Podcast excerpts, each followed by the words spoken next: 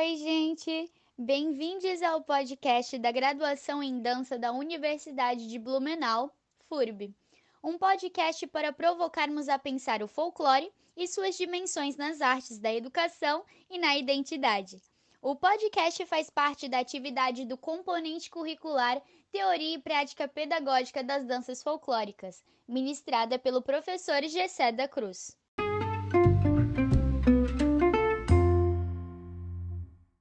Eu sou a Bárbara Andrade, bailarina há 16 anos, professora de danças Jazz e Baby Class e estudante do curso de licenciatura em dança na FURB. Eu sou Johanna Notari Dietrich, bailarina há 16 anos, professora de dança, atriz e modelo, e graduanda da quarta fase do curso de dança da FURB. Sou a Nicole Souza Garcia, danço há 17 anos e hoje em dia atuo como professora de dança.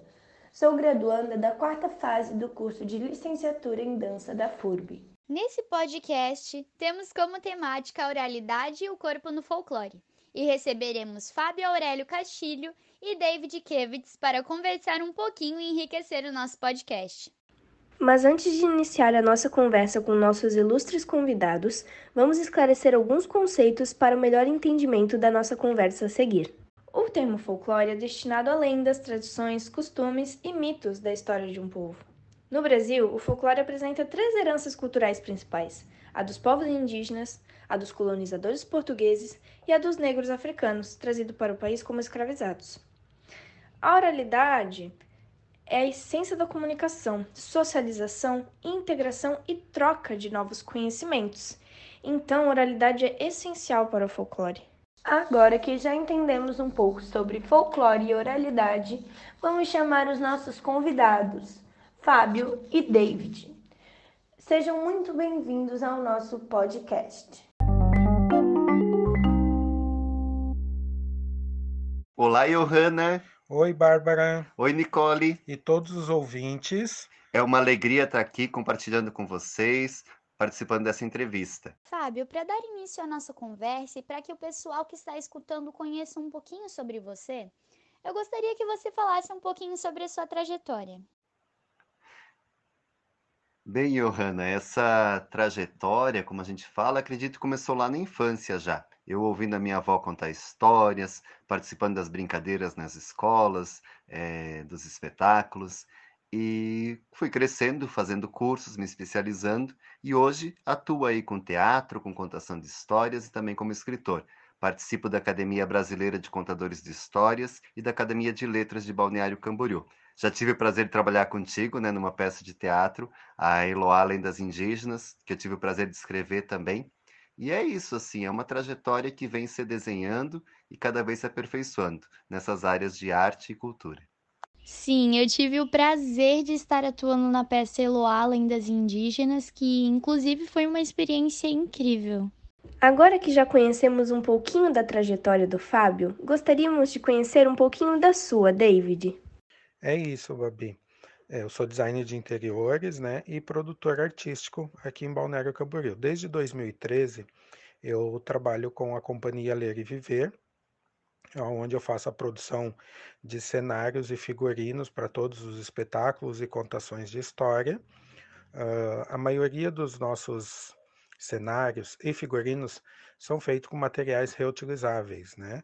Nós tivemos um grande desafio no nosso primeiro espetáculo, que foi o Quem Atirou o Pau do Gato, em 2014, onde que a nossa missão era fazer todo o cenário, todo o figurino praticamente 100% reciclável, reutilizável. E o desafio foi aceito e nós conseguimos. Foi bem bacana, foi bem bacana e uma experiência única. Nossa, que legal essa ideia de utilizar materiais recicláveis para montagem de cenário. É muito bom ver que tem pessoas que se importam com a natureza e utilizam de coisas que iriam ser jogadas fora para montar espetáculos lindos como esses, né? Nós admiramos muito o trabalho que vocês fazem em relação ao folclore e à contação de histórias. Por isso, nós gostaríamos que vocês contassem um pouquinho sobre de onde surgiu esse desejo de fundar a Cia Ler e Viver, que é um grupo sociocultural que atua nas áreas do teatro, na contação de histórias, nas formações e produção literária.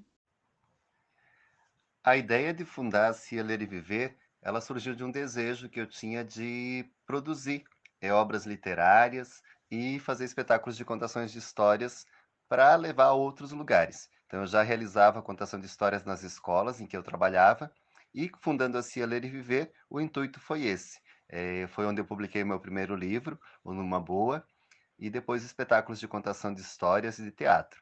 Comecei eu e um professor de educação física do município, que era o professor Júlio, e com o tempo foram chegando muito mais pessoas. Né? A Fernanda Crema, o David, que é o meu parceiro, e vários outros membros do grupo, né, da companhia, que já chegou a ter 20 pessoas participando de espetáculos.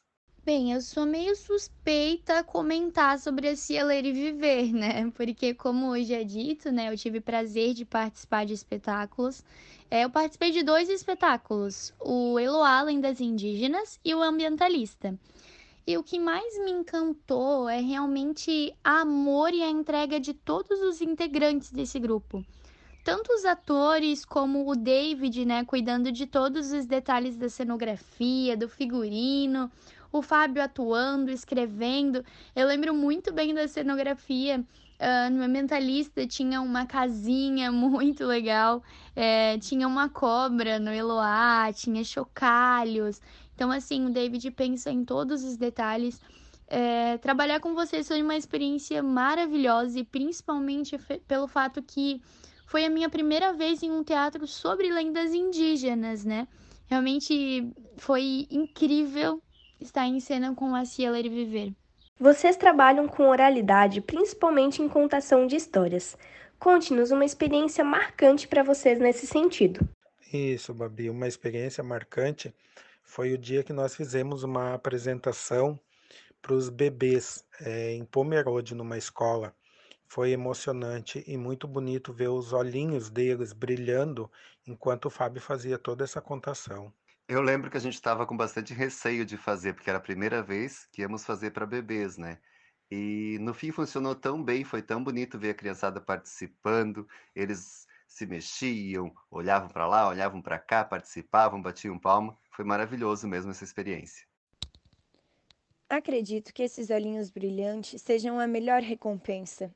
Após tanto trabalho e dedicação, o mais legal é que esse momento provavelmente ficará marcado na vida dessas crianças. Imagino como tenha sido lindo. As crianças são um público maravilhoso. Elas entram na história e fazem tudo ficar muito mágico.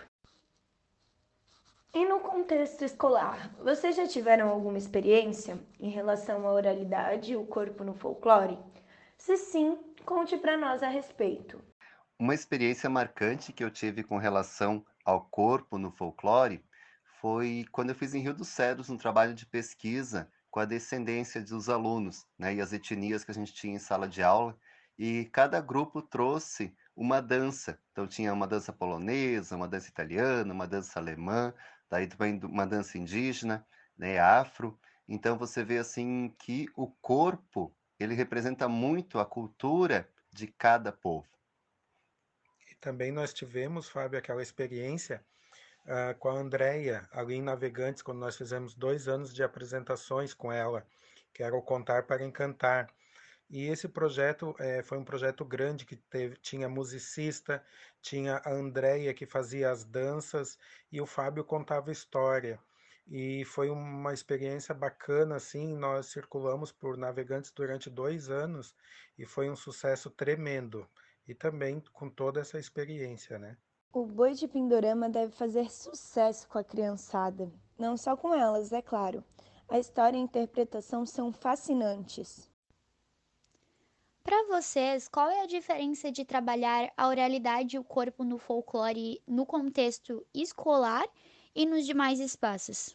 É, eu acredito que a diferença de trabalhar no ambiente escolar e nos demais espaços é com relação à técnica. Na escola, a gente trabalha mais assim para que as crianças conheçam né, a tradição oral, conheçam algumas danças.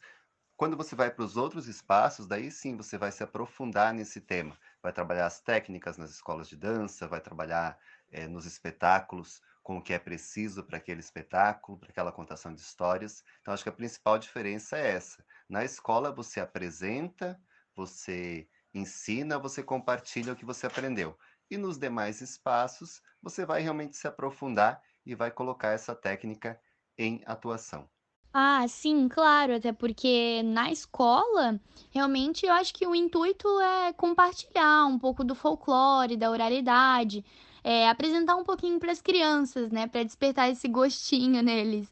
E nos espetáculos, nas contações de histórias, é, é necessário ensaios e realmente aprofundar em coisas específicas, né, para que haja um entendimento maior do assunto, para então desenvolver o tema proposto, né. Falem um pouquinho da sua visão da importância de trabalhar a oralidade no folclore. Então, Babi, isso eu acho muito importante trabalhar a oralidade, porque está se perdendo, né? Antigamente, os pais, os avós, eles contavam muita história para as crianças. Hoje em dia, não. Hoje em dia, acaba não tendo isso. E esse profissional, né, do contador de história nas escolas ou os professores fazendo esse trabalho sobre o folclore é muito importante para que isso não se perca com o tempo, né? E a gente vê assim que isso realmente tem uma importância gigante no aprendizado da criança. Então, eu lembro das histórias que a minha avó contava, eh, eu lembro de muitas coisas que eu aprendi através da oralidade. E é uma maneira da gente manter vivas as nossas tradições, a nossa cultura e tudo que a gente aprendeu é, ao longo do tempo. Aqui em Balneário, a gente está tendo uma experiência muito bacana, assim, é, com o projeto Conta para Mim, né, que passa nas escolas, que passa nas praças, onde a gente leva leitura e contação de histórias para as crianças e para as famílias também. Realmente, está se perdendo muito essa cultura de contar histórias. Antes era muito comum contar história para dormir ou até mesmo para passar o tempo. Hoje, com a era digital, as crianças ficam nos celulares e perdem toda essa parte mágica que é a contação de histórias. Por isso, esse projeto que vocês desenvolvem é de extrema importância. Para finalizar essa nossa conversa, nós temos um pedido especial. Nós gostaríamos muito que vocês compartilhassem alguma história, porque depois dessa conversa toda, deu muita vontade de ouvir o Fábio realizando alguma contação de história, né? Olha, que massa, gente! Nós vamos ter uma contação de histórias exclusiva. Vamos lá então. Eu vou contar uma história de um amigo meu, que é o Joca Monteiro, que se chama O Boi de Pindorama. Há muitos e muitos anos, nas terras de Pindorama, apareceu um grande tesouro. Os animais começaram a discutir para ver quem seria o chefe do grande tesouro. A onça disse que deveria ser ela, porque ela era a mais forte. A coruja não concordou e disse que ela deveria ser a chefe, porque ela era a mais inteligente. O macaco malandro prometeu bananas para todos que votassem nele. Começou uma grande confusão, uma briga mesmo, porque todos queriam ser o chefe. Bem no meio da confusão, apareceu o boi e. Os animais pararam todos, olharam para o boi e perguntaram: Boi, o que nós ganhamos se você for o chefe? E o boi, todo empolgado, respondeu: Mu! O que você nos promete se for eleito nosso presidente? E o boi, mais empolgado ainda, respondeu: Mu! Todos só entendiam mo. Mas, na verdade, o que o boi queria dizer era amor amor, amor. Mas ele não conseguia falar. E os outros animais também não conseguiam compreender. Ficaram tão chateados com o boi que expulsaram ele daquele lugar. O boi foi triste até o alto de uma colina. Quando chegou lá, viu no rio a imagem da lua. Ele achou que a lua era um tesouro gigante que tinha dentro do rio. Resolveu buscar o tesouro e dividir igualmente entre todos. Assim acabava aquela confusão, e o boi pulou lá no rio. Mas no que ele caiu, não conseguiu mais voltar. Porém, o Criador, que tudo observava, viu que aquele boi era o único que sabia o que era preciso para viver em harmonia nas terras de Pindorama, que hoje se chama Brasil. E o que era preciso para viver em harmonia, que só o boi sabia? Amor. Isso mesmo, era preciso amor. Então o Criador resolveu transformar aquele boi em um rei, o rei dos rios, o peixe-boi do Brasil. Ai, que maravilhoso! Muito obrigado pela experiência. Eu adorei a história. É incrível mesmo como mexe com a imaginação, né? Porque, meu Deus, eu vou imaginando toda a história aqui. É realmente incrível o trabalho de vocês. Muito obrigada pela experiência. Infelizmente, vamos encerrar a nossa conversa por aqui, mas agradecemos os nossos convidados por essa conversa maravilhosa. Só temos a agradecer. Foi muito bom estar aqui compartilhando histórias, compartilhar um pouquinho da nossa trajetória e das experiências com a arte e com a cultura. É, quero deixar os nossos contatos, é, arroba Ler e Viver, né, tanto no Face quanto no Instagram e nas demais mídias também. E muito obrigado a vocês, né, pelo, pelo convite, por essa conversa maravilhosa e todos os ouvintes. Gratidão. Agradecemos aos ouvintes do nosso podcast. E convidamos a todos para ouvir os demais podcasts com as temáticas diversas. Até a próxima!